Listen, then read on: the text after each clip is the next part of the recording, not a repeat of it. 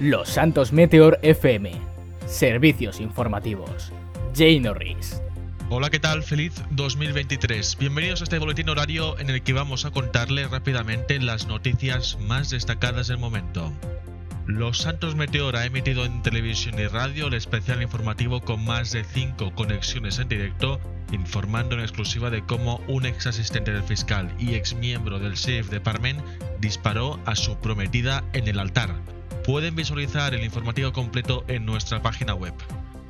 Una camioneta ha chocado contra un árbol y ha provocado un incendio en la zona de Rockford Plaza, delante de la zona residencial de Hawick.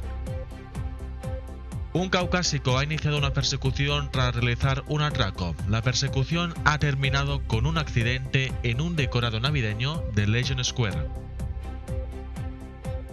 Y también robo a mano armada en un establecimiento que ha derivado a una persecución vehicular en el área de Legion Square, acabando con hasta seis personas heridas y desorden público en la zona. La situación se ha controlado.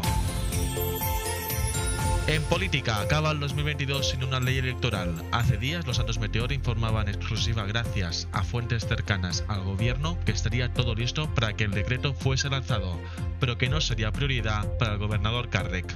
Seguidamente, el gobernador desmintió esa información.